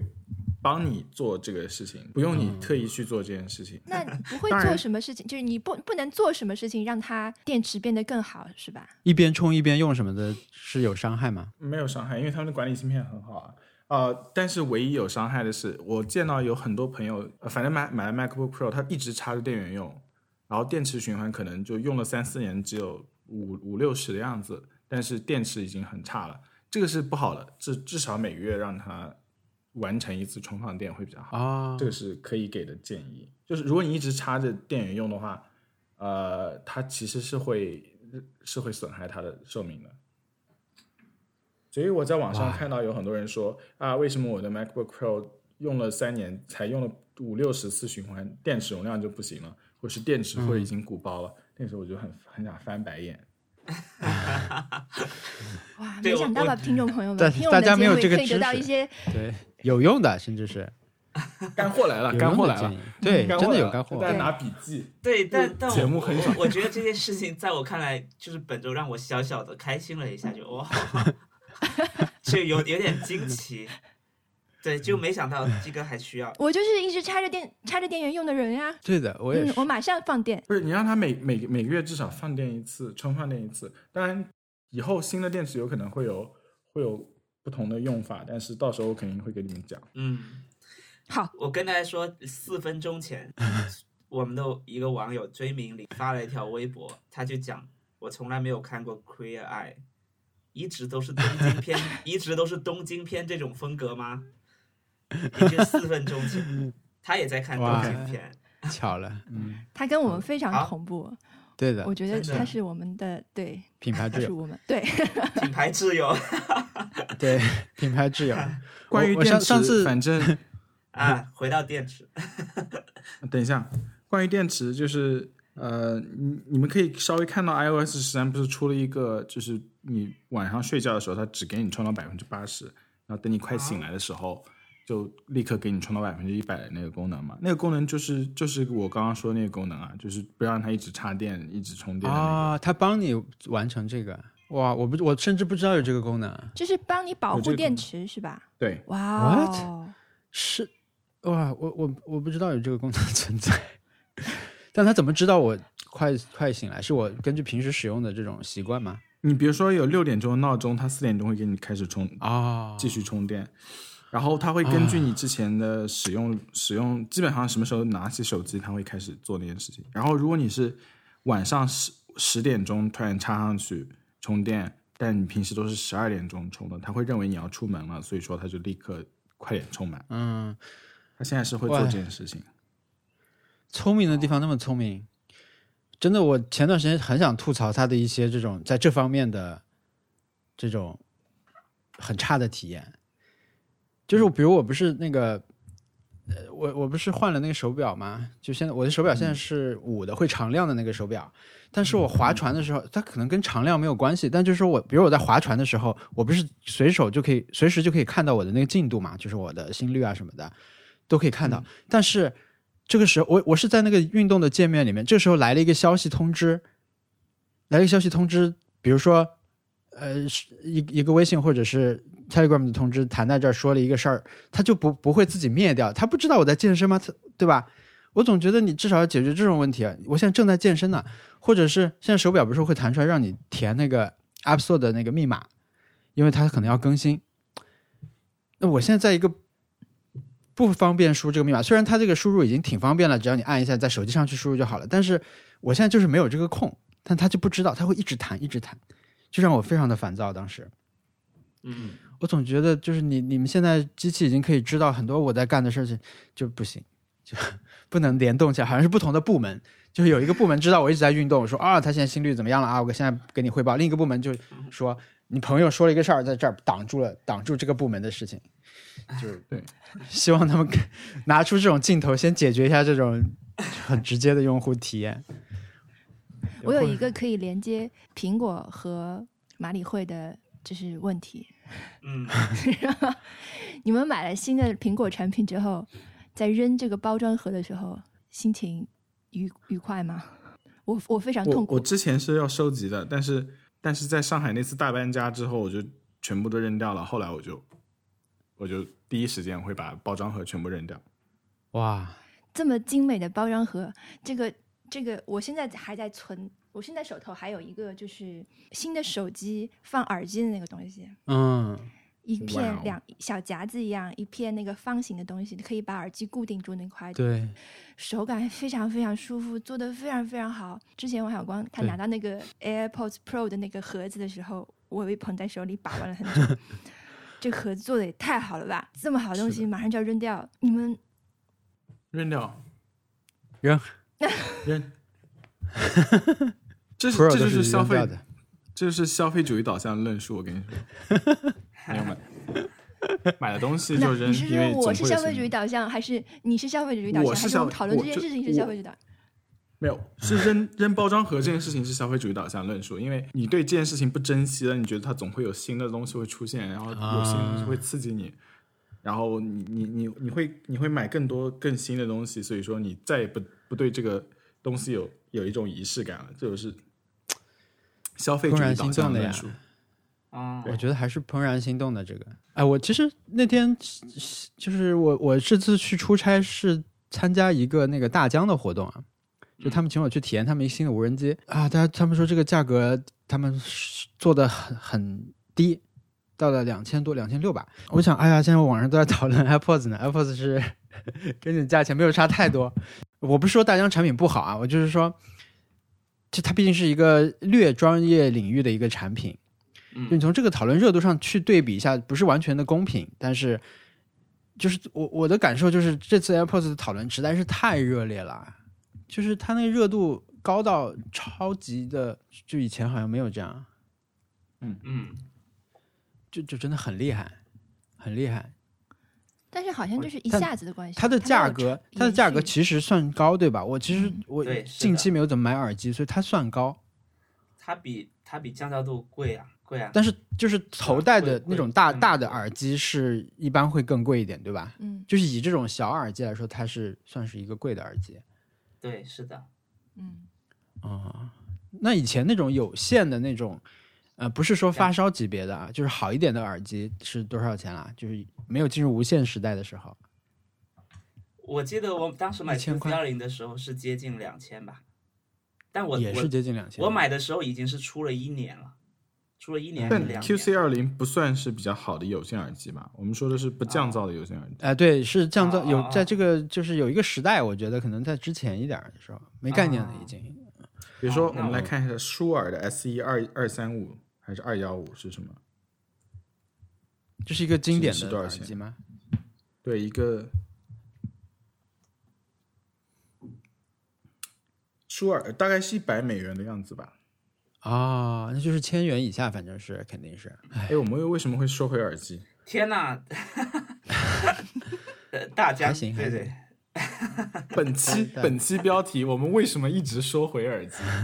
一个人到底要说多少次耳机？人总是我有意无意 要提一下。哎对啊，开始说本周挑战吧。对，啊说挑战吧对上周的，挑战，我们本周的挑战也跟耳机跟耳机有关。是的，是的，就现在真的耳机里面放的不一是不一定是音乐了，所以音质是有了新的那个定义。我先说吧，我因为我我没有完成挑战，我上周嗯没有怎么听我我下载了一些新的播客，但我就没有怎么去听，因为上个星期。呃，我关注的足球界，阿森纳队发生了一件比较大的事儿，所以说我就想听更多人对这个的看法，所以我多听了一些足球博客，然后在这儿也不想推荐足球博客，特尤其是阿森纳博客给大家了，所 以我的挑战我就放弃了，我放对对对，你们说吧，我我我就听一下。我说，呃，我、嗯我我可以推荐一个呃两个，太好了我推荐两个好了。借我一个，一呃，其中一个是我朋友我朋友在做的，叫做两个女朋友。这两个人是我大学的师姐了。我们大学在我们上大学的时候，经常一起玩，一起聊天。然后他们两个都是我很愿意跟他们一起聊天的的人。嗯，然后呃，大家可以去听一听，叫两个女朋友。啊、他们是那种怎么说？他他他至少是该在跟你聊天的时候有在认真听，并且有在不留情面的跟你讨论问题的人。不留情面，怎么个不留情？，就比如说其中一个叫 Kiki 的，他现在在木木美术馆工作，他可能本来对于事情的看法就是很直接，他也不会有很多的委婉的语气什么的，但是他跟你讨论，他跟你聊天的时候，你能感觉到他是很真心的在在说哦，这个事情我不同意，我觉得是怎样怎样怎样的，所以他呃跟他讨论的另外一个人是我另外一个师姐。叫做就是微博上的那个斯诺伊花姑娘。那他们、就是你在听这个播客的时候，能感觉到他们经常有不同的意见，然后 Kiki 都会很直接的说，嗯，我觉得不是这样的。然后就 整个整个事情是他的反应是很冷的，然后、嗯然后就会直接给你说什么。我觉得至少他没有在在尝试呃呃聊天的时候跟你跟你蒙混过关，或者是他很认真的在跟你聊天。他没有在介意说这个气氛怎么样，对吧？对对，我在在北京的时候，我他现在在北京嘛，我以前在北京的时候，我是跟他住在一个小区里的啊，然后啊，我们经常经常会一起出来吃饭聊天，然后都是非常愉快的体验。我我们有时候吃完饭，我们就一起走回小区。我还为了到，我会先送他到他的那个楼，然后然后我们如果还没有聊完，我们还会在小区里面多多转几圈，然后他才上楼，然后我再回去。嗯，就是跟他们聊天，我是觉得很愉快，然后然后也很久没有跟他们一起聊天了，所以我我听他们这个博客，我觉得很很开心，很很熟悉吧。这是这是一个叫两个女朋友，嗯我觉得我们应该设置一个那个，就像你们拍节目拍灯那种，就是说我我愿我听了，就是那种听了的时刻，就是听你介绍到哪里的时候，我就决定我要去听这个。我就你说他那个说话很直接，我就很想去听了。啊，对，就是你你你听第一期，就我现在只听了两期了。听第一期的时候，我就能感觉到那种熟悉的感觉又回来了。他没有在回应，他没有在呃，OK，我们不谈这个话题吧，我们换吧。他没有这样，直接就是不行。我觉得我觉得这个不是这样的，而且你能连续的感觉到，比如说呃呃，我在跟他聊天的时候聊到这个话题，我觉得可能是这样。他说不是，不是这样的。那那通常你我会说，那那可能是这样。他说不是，不是这样的。那会不会是这样？他说不是，是这样的。这他他会很直接的的跟你说他的观点，对，所以有时候你会感觉到，呃，可能这也是一种，包括我现在这种态度，我也是尝试在或者打圆 场也好，或者是尝试在再让大家舒服一点，但他没有，我觉得他他在这一点上非常厉害，对，嗯，然后那我推荐第二个播客叫做其中一期吧，叫做桂呃桂林公园，嗯呃，哇，好开心，两个都是没有听说过的，太好了。是的，我也没听桂林公园我我只听、嗯听我就听了一期，我只我只听了一期，然后特特已经听了，然后那一期叫是他最新的一期叫摄影成书，这一期是因为他邀请到了一个人，这个人是荒木经惟在中国的代理人，他就专门聊了一期，说他做摄影书、做摄影展览的。这个人是我有一天我们在做一个播客，然后就是。哦天呐，我这又牵扯到另外一个博客，没关系。另外一个博客是呃呃和平和浪，就是最近乐队的夏天还蛮火的一个乐队，他们他们在上海，他们他们本来就是做了一个工作室叫安福大厅，啊，然后他们这个地方就是可以做很多实呃展览或者实验性的事情，他们乐队的排练，然后他们的摄影工作室，他们经常会在一起做很多活动什么。现在因为他们节目已经上了，他们乐队上了节目，所以很火，这个地方都没有办法。你你去现在你去要要 book 他的地方，你要你要去嗯对我那天刚好他们约呼兰去聊一期节目嘛，我就在那边，我就在大厅里面等他们在录节目，然后刚好那个荒木经惟的那个中国代代理人就在那边，然后我就在跟他在跟他聊天，我觉得他真的太厉害了，然后跟他学到很多，他就说我最近有一个有一个播客，我去听了，也确实觉得很感人，就是我觉得他有讲到很多我以前并不知道的事情，比如说他会说荒木经惟他本来大家对他的印象是他会经常跟很多他的拍摄的呃对象去开房。嗯嗯那那那可能在在国内很多对他不了解的人会觉得哇，你不就是拍私房吗？或者是你不就是 对呀、但是他说花木经惟每次去去拍去跟这种他拍摄对象去开房的时候，他是扛着一个大灯去的，他是很认真的去背着一个很重的仪器去那边要拍他的，他不是那种随随便便去骗你、嗯或者是对，所以他他觉得这件事情在在呃日本敬业这件事情是很、大家很看重的，就是就是你你没有在糊弄大家，你是在认认真真的去去做这件事情，然后就就觉得我我我才第一次听说这个理论我然后我就想到以前我看荒木经惟的一个纪录片，他有采访北野武，北野武去谈论荒木经惟，他就会说，这个人是一直都在工作，他很他感觉很热爱这个事情。然后北野武自己，因为北野武自己超忙嘛，他自己有很多节目，有很多电影，有很多书，还画画什么的。他就说有时候我都会倦怠，我会觉得不行，我我我我我想休息一下。但是荒木这个人是从来没有听说过他倦怠，他就是一直保持着很高的热情在做这件事情。然后，所以他在他在行业内，他能取得今天的成就，是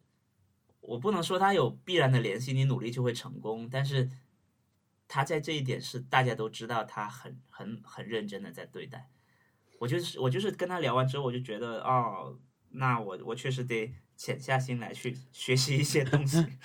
对，所以这两个播客，一个是桂林公园，一个是两个女朋友，我推荐大家去听一听。听了，嗯。嗯，好的，这就是我上周的推荐。好的，，OK，小英，你先说好了。啊啊，我我我可能我推荐的这个播客之前我可能在节目里面提到过，就是、呃就是 Dissect 这个播客，Spotify 啊，现在赞助的，是不是这个不哦算数啊？因为已经推荐过了。嗯但是大家一定要去听哦，这个博客真的很用做的很用心，它是它是讲就是花花一季节目讲一个专辑的，嗯，然后会给一些给这个专辑为什么会做出来，而且它为什么会会在美国火，会或者是歌手他是经过一个什么样的历程做出来的一个。它有很多很多的文化注解，所以说你可以一定程度上了解作者和这个专辑背后代表的文化，或者是是什么样造就了这作品。我觉得这个这个是很厉害的，而且啊、呃我好像没有见到过有其他做的这么认真的一个播客节目，是一个人直接单口的说，就只有他和音乐两个人，不是不是一般的人能够做出来的节目，也没有人给你打圆场。如果你的材料不够好的话，那就是做不好。所以说这个节目它像不像那种呃一个音频版的 Nerd Nerd Writer？嗯，是是有点像，对，是有点像。嗯嗯，但它的这种解析什么的，它就更更注重这种信息量一点。因为我觉得 Writer 他首先他有 insight，然后他的呈现很好，对吧？他的那种剪辑方式，他是非常视觉的把他的想说的话给你呈现出来，那是效率非常高，很难学习。然后这个音频呢，它又有音频的一套讲法，就是这个是就是基于各自的这种媒媒介来做的。嗯，对，因为这个我也听了，是我我也我也很喜欢，我我听的是开野的那个，他我听的是第一集，嗯对我我我会觉得听得很舒服，就是他他整个音频他是把握的非常非常好，他的节奏什么的，然后这个人说话的声音也很好听，对的，嗯，啊、是，而且做一个解析专辑的节目是最适合在播客上做的，就是我做的真的很好，所以说这是推荐的一个。还有另外一个节目是我可我也我可能也在微播客中提过，是那个 Lena Dunham 和 Alisa Bennett 两个人做的收费播客，叫的 C Word，它是一个 Luminary 的收费博客。这个博客讲的是我们社会中觉得是疯女人的一些女人，然后她们的生活故事，就是很多人就他们讲的大多数人都已经是社会盖棺定论是一个疯子，就是有可能是负面的疯，有可能是好的疯，反正就是不正常的人。然后他们他们人生中的一些故事。他第一集试播集是，呃，讲的是 Casey Johnson，就是强生的那个那个强生的怎么讲，总裁的大女儿吧。嗯，然后是一个就是那种被宠坏的富家子弟的一个形象，然后也不知道怎么样掌控自己的人生，最后那个强生的老总好像是跟他断绝关系还是怎么样，死的很悲惨。他的人生故事我在这里就不剧透了。呃，总之他这个这个节目他就是以另外一种角度，因为他不想像其他人一样叫这个人是疯子，他只是想要去理解他，而且嗯这些这些故事都已经是结束了，就是没有没有再讲了，也没有人会愿意去提起这件事情，也不是热点了。所以说他们翻出来再再了解一下，然后他们喜欢说的是，呃，就当他们在描述一件事情的时候，他们会说，我们也不知道当时是具体什么样的情况，因为我们不在这儿，我们不我们当时不在那儿。这是他们的一个态度，就是说，我们只是想要讲这件事情，我们当时不在那儿，我不知道他们怎么想的。嗯，所以说你们自己决定。然后他讲了这个以后，嗯，他讲了呃，有其中第一季的最后一个故事特别触动我。他讲的是 Miriam Haley，讲的是一个呃叫叫 Haley Page 的一个呃就是演色情片的一个演女演员，然后她是就是神秘死掉了，然后他们会在一个就是那种网上那些很小的角落里面那种讨论色情片的那个那个小的论坛里面翻出他呃粉丝给他写的一些消息，然后翻出他生前到底是经历过什么样的一个暴力，什么就没有人爱他，或者是怎么样走向这这条道路的，有一个很模糊的一个一个形象，就是一个女生的形象。然后这个真的是没有人会关注的。如果他们不去关注的话，是没有人会去讲这个故事的。所以说，他们也不是只是讲很有名的女性，他们也会关注到这些已经嗯、散落在人间的一些其他的故事。所以说，这个播客很不错，推荐大家去听一下。Luminary 是一个收费的播客，那么呃，大家可以试用一个一个月。然后听完这个播客以后就可以取消掉了，因为它其他的那些 Luminary Original 我觉得不是特别好听。OK，多少钱啊？一个月？七块钱哦，八块钱，我觉得疯啊，了。很贵哎。好贵啊！迪士尼 Disney Plus 才多少钱，对不对？嗯，现在所有的订阅节目订订阅类的 TV 也很便宜。是第一年免费，对哎那个迪士尼出了吗？已经十一号，啊，十一号。哎，我觉得他们这种讲讲，就包括像那个 Siri，它就是有很多可以公开查询到的这种资料，所以就成了支撑他们做这一类这种讲述类播客的，就是能找到这些资料是很重要的。对，而他们是花很长时间去翻这像那种呃色情片女演员是没她，她不是公她算是公众人物，但是没有人会严肃的提起她，嗯没有人会严肃的讲她的故事，然后她甚至去观去观察她演的一些作品，然后因为所有的那个那个那个色情片里面，他们都是那种已经脱离了自己本身人格，但是他们在有些时候会突然冒出自己的呃本人说的一些话，所以说嗯他他们居然能观察到观察到那样的细节，我觉得很很了不起。他讲了一个故事，就讲他在讲那个 Mariam 那个时候讲了一件事情，说他们那个那个呃一个那个女主播在做背景调查的时候，她看了一些她的作品，然后发现就有一些特别暴力的一些就色情作品的时候，其他的女演员都是要表现出一种虽然很抗拒，但是还是很享受的那种样子，就是满足一些很猥琐的一些幻想。但是 Mariam 是很认真的跟跟她搭档的男演员说：“哦，我希望你到时候对我轻一点，因为我好像没有人对我很真的很温柔过。”就是哇，他抓住了那那样子的，就是几秒钟的一些突然人性的展现，他本人的流流流露。OK，特特，特特特，啊，我真的很难，我我知道刚才我还在决定，因为很难选择，因为我有一一个长长的 list。王小光不是在我们的豆瓣小组里面提出了这个问题，就是有什么嗯啊、呃推荐的播客吗？对，因为然后看了一下下面的选项，然后几乎囊呃把所有国内的这种主流播客都 列出来了，就是华语播客界稍微做的时间长一点的播客已经嗯都就是列出来了。呃，所以我觉得我中国的这个部分我们就可以不去触及了，嗯，已基本上都在那里了。我我想推荐的一一个是我几乎可能订阅了呃所有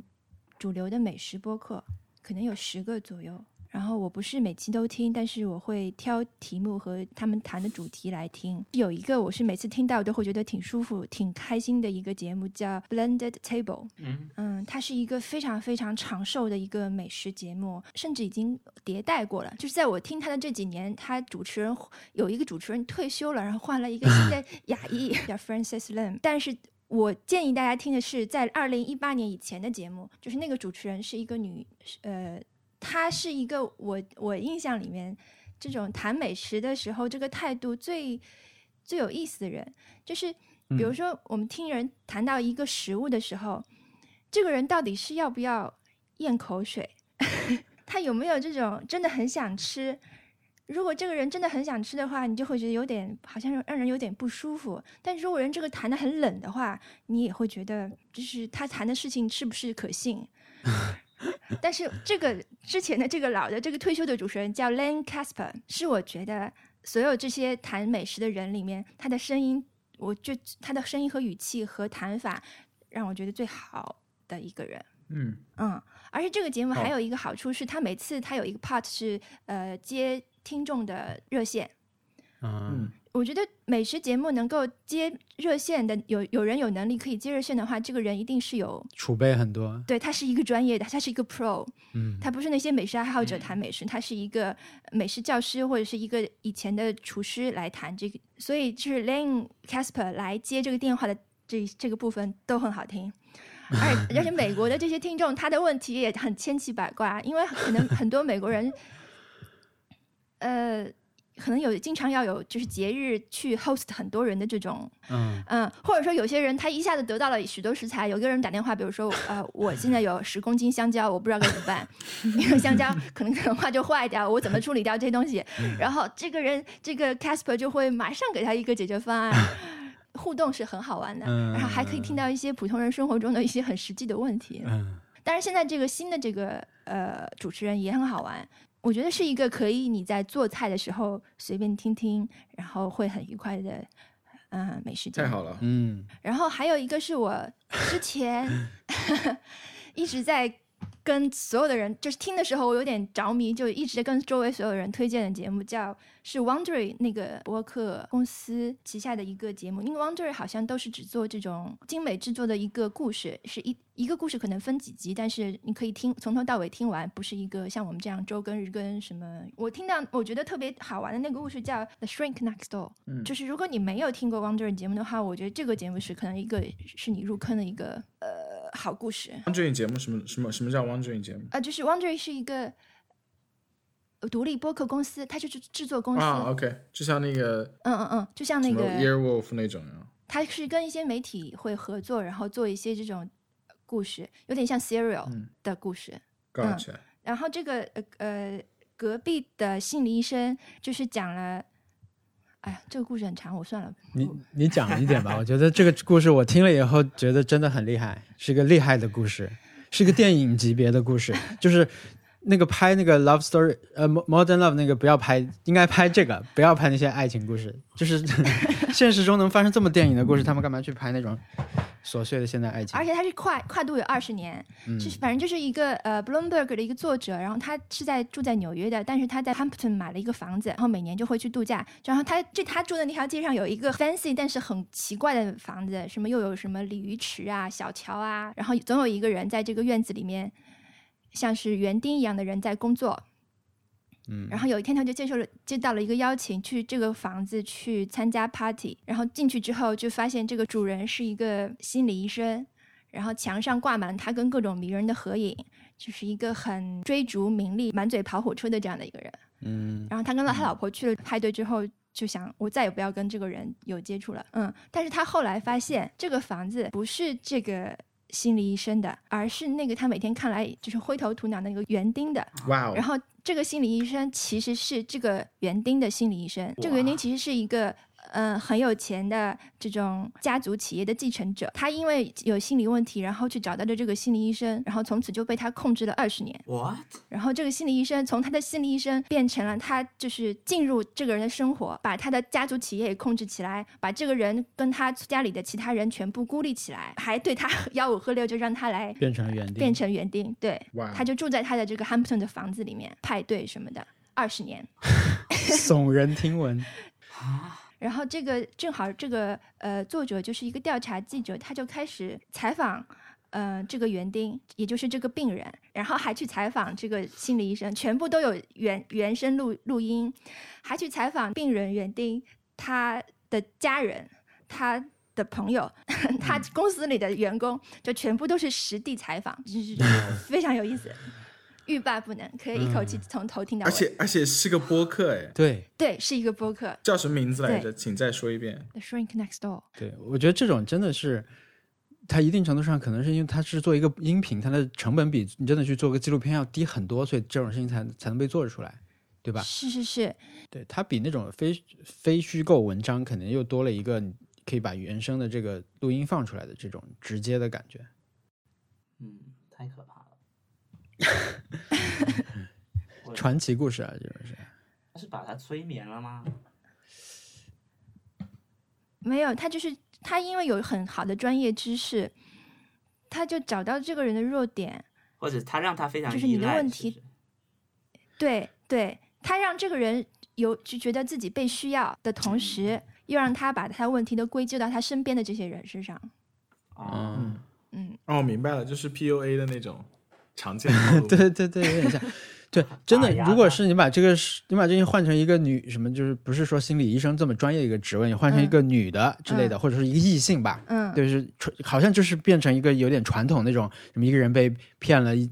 身家全部被骗走那种故事，但是因为又涉及到他是一个专业的人，对他是用他的专业的那种另一套技巧，就不是我们传统认知的那种，所以就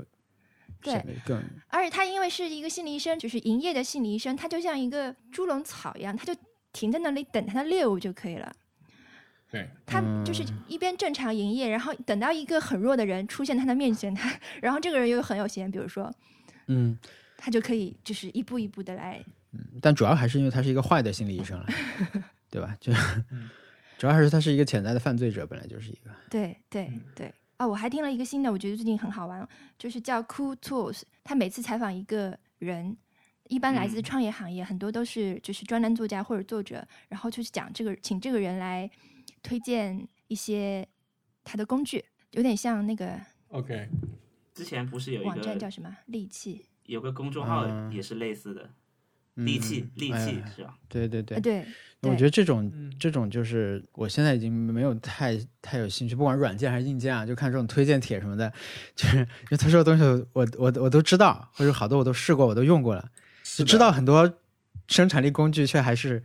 过不好这一生的这种感觉。你们别再说了，这些我都知道了，没有别别但是推荐这些。我有点想要买那个你上次说的那个的，那个 Great 什么 Setup 那个网站的那个 Things 的啊的，The Sweet Setup 好啊，对 Sweet Setup 那个教程。我还没考虑好，因为我现在觉得我 Things 用的不够好。嗯，我感觉这个软件挺简单的，没啥好高阶指导的。OK，就是它功能，就如果是一个 OmniFocus 这种极其复杂的，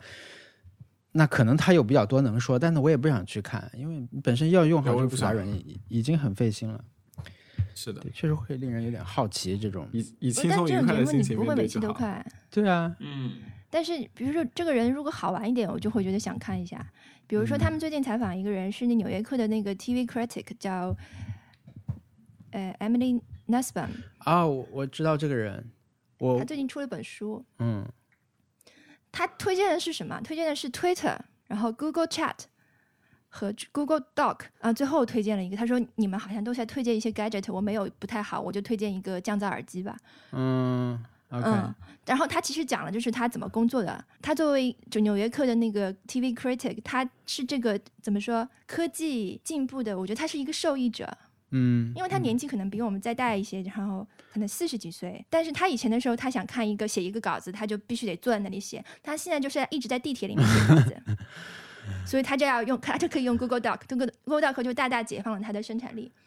嗯，然后他因为他是 TV 课，他他他就不停的要看剧，然后他以前的时候必须得坐在一个地方看剧，他现在就可以拿着手机嗯，看在那个等接儿子的时候去看剧，嗯。对，然后他以前的时候，他一直在用有线耳机。然后新的 iPhone 不是有一个那个那个叫什么转接头，一定要有一个转接头来转转接。他就很怕丢那个东西，因为丢那东西他就完全没法用了。嗯，他他换成那个 BOSS 的那个降噪耳机之后，他就觉得太棒了。对你就会看到这种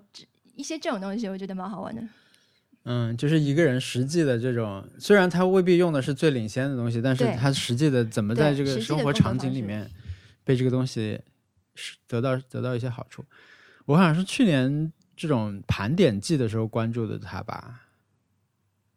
又要到盘点季了，已经到了，我觉得好像已经开始有些人二零一九最佳什么什么东西出来了。嗯，那我们提一个挑战，就那个发在那个播客发在就就这个让大家推荐播客这个发在豆瓣小组，主要是因为我觉得我们的挑战也可以，比如说。我们现在提出新的以后，我们就贴在豆瓣小组，大家也可以一起来做，然后就把大家的什么进度都可以发一下，我觉得是可以这样。对，那文森特提了一个挑战，来，我来提一个，因为我上周我有个我的同事他去韩国，然后嗯，刚好赶上万圣节，嗯，姐，然后就发现，反正他觉得韩国的就首尔整个万圣节的氛围特别特别好。就嗯，他甚至在街上，就是他们本来只是去去旅行，可能看个电影什么就回来，结果他们发现街上全都是已经盛装出席的，然后 他们就觉得不能输，然后就就想去 去附近看看要要做什么，要化妆什么的，但是可能在那个时候已经有点来不及了，但他们发现其实路边就有很多帮大家化万圣节的妆的。的很多，嗯，小贩我不知道，就类似的，他们就觉得这个东西能成为一个一个标配，能在能在大街上被大家随时可以去去体验，就觉得特别好。嗯，然后我我的想法是说，我其实从来也没有认真对待过万圣节什么的，确实没有怎么认真去去想过这件事情，但他们嗯就。我我同时也没有也没有认真去对待过，其实，但他们那天有被感动到，有被有被觉得整体有被震撼到，然后，嗯，所以我的挑战是说，我们可不可以认真对待一个最近 这一周的节日？这什么节日？这周有什么节日？我不知道是什么节，你可以你可以搜一下，就是你要真的认真对待一下它。好的，好的，肯定有的，我觉得肯定有很多。对，进博会、奇奇怪怪的节日什么的都行。进博会不算，进博会不是一个节日，进博会是一个 event。不是，但是这个挑战，那个文森特是说本周内的节日。对，找一个嘛。是的，全世界那么多节日，应该有。找日本的节日，应该日本很多，什么？嗯嗯嗯。对，我们可以搜一搜附近有什么。最近你想过的节日，你认真对待一次就好了。好的，嗯，好。但是万圣节，我觉得好像对韩国来说，应该跟日本差不多吧，都是这两年才热门的。最近那个日剧里面还正好讨论这个问题，嗯，就是我的故事说来话长，深田斗真里面就说了，说去年好像还没有那么正式落地，对日本人来说，但今年来说，万圣节已经变成了他们的节日了。喜不压那个就是。巨大盛会好像都是好几年了，但可能就是更高层一点的，或者是更传统一点的人也开始，嗯，被卷入其中吧，对吧？被卷入其中的范围更大了，因为他们已经什么综艺什么都在探讨了，就是说你到底要不要这样，是不是应该这样？日本人这样，因为以前可能是只有像是月曜这种相对喜欢聊偏门话题的，会比较早的提出说我们已经烦了万圣节了，但是今年就更多的综艺开始讨论这个事儿，嗯。但我万圣节忘了准备糖了，所以只能当当时装装不在家，不在家，把灯关掉，然后带上 AirPods Pro 开降噪。有人来敲你的门吗？有啊，但当然当然就是失望的小孩啊！就是叔叔敲实邻居的门的时候顺便敲一下啦，因为他如果在你没没在你家门口看到有有放东西或者装饰，他们也不会来敲。但是小孩子敲一下邻居，再敲一下你，嗯，很顺手。反正这边节日气氛太浓了，大家就是跟疯了一样的打扮。嗯。我看到一个我最喜欢的打扮，是是 是过了之后看到是一个人，他扮成了一个那个电动滑板车，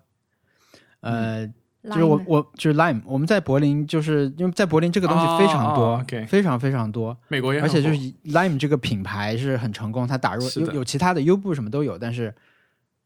只有它是最 多的，而且最有标志。然后我们就当时就注意到，这种滑板车它如果倒在地上，又是孤单的一个车的话，就非常可怜，嗯看起来。非常可怜，有时候在树丛里面，就有点像你倒了一个摩拜单车吧，但因为这个东西更小，它就是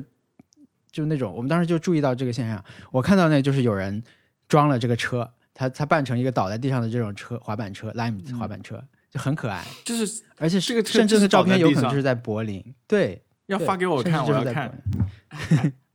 这个这个这个车，这个车就是在这个世界存在的那个基本设定，就是它是会倒在地上的，对，很它，很短，那个车那个那个 kickstand，所以说就会倒在地上的。然后还有一个是，我我你我让你让我想起来，我这周看到最好看的一最好玩的一个装束是那种，就是那种大家没有什么时间去买什么装扮，下班以后就就要去开 party 那种，就是我见到过一个人穿，我就是去 party 里面，然后啊、大家问他是你怎么没有打扮今天？他说我的打扮是 blessing in disguise，所以说就是里 一一张一张 A 4纸里面写着 blessing，然后就贴在那个里面的衣服上，然后把衣服掀开就是 blessing in disguise，就是很好笑。对，然后还有一个是，还有一个是，我在推特上看到金卡戴珊 （Kim Kardashian），她居然复刻了那个《律政俏佳人》里面那个嗯，Ellie Woods 给哈佛的那个 video essay，很好笑，就是很好笑。我觉得金卡戴珊是知道自己好笑在哪里的，所以说推荐大家去看一下。嗯，还还有日本不是有一现在有就这两年有一种会被转发到微博上那种，就是 cos 一些普通的场景，其实是、哦，那个我看到了，好好看、哦。对，但今年我觉得没有去年厉害，今年整体普通。就我最喜欢的就是那个，进度条是不是？不是的，我喜欢啊那个进度条还不错，但是我最喜欢是那个他那个胸口衬衫白衬衫胸口别了一支笔，然后那个笔漏油了，把它沾了一点儿，哦那个太好笑了扮的就是笔漏油的人，我最喜欢是这个，但我觉得整体没有以前厉害了，没有去年那么厉害。嗯，很好玩这个。嗯，你们有没有稍微想过，如果自己要参加，会扮演什么？啊，真的唉，我可能扮这个我我可能扮小丑吧，很这个是。这个是要工作不忙的时候才才才会想出来的。但你的微信头像是不是就是万圣节啊？呃，对我们我那个微信头像是有一年在那个我们在一个商场里面大大有办一个活动吧，一个一个小的线下活动，所以在那里我会帮他们一些忙，所以在在那个场合出现的时候我就就涂了，因为他们有那个小孩会去那边去可以涂脸和画胡子，我也参与了一下，确实是万圣节。啊，那一年我准备的，对我准备的那个服装是 Minecraft 里面那个 Steve 那个方的头，对我戴着那个头去，但是那个拍拍照别人不知道是你。就万圣节是不是有这困扰？你拍的照片你不知道是你，还说这是我，这个是我，但一个大头套。所以后来我就把那头套给别人玩了。啊，那个 lime 太好笑了，我看到你的图。是的，呃对，OK，好，嗯，那我们今天就聊到这里。好的，对，好，好谢谢大家啊，谢谢大家。那个我们最近新开了一个豆瓣小组，这个小组呃会把它的链接写，对我会把这链接写在。呃，我们的这个更新说明里面，但是不一定每个都可以点击啊。但你在豆瓣里面的小组去搜 Nice Try 是可以直接搜得到的，可以在这里参与我们的讨论。就比如说我们提到的一些具体的事情，你可以在里面去展开讨论，也也可以在那边参与我们的挑战等等的。反正就是一个就话题的聚集地吧。之前就分得太开了，评论里面有些人说一些好玩的话，但是就就一句放在那儿。对吧？嗯上次那个上期那个网易云音乐有一个好像是什么说说文森特的夸文森特的一个话等等的，这些话你如果大家统一发在一块儿的话，就不再分散在各个平台，我觉得嗯也、也不错，嗯，也不错。嗯当然，大家有什么意见和建议，可以给我们发邮件，我们邮箱是 nice try connect at gmail dot com。OK，好，好，好谢谢大家。嗯谁感冒了？我我有点鼻炎。文森特。God bless。God bless. Thank you.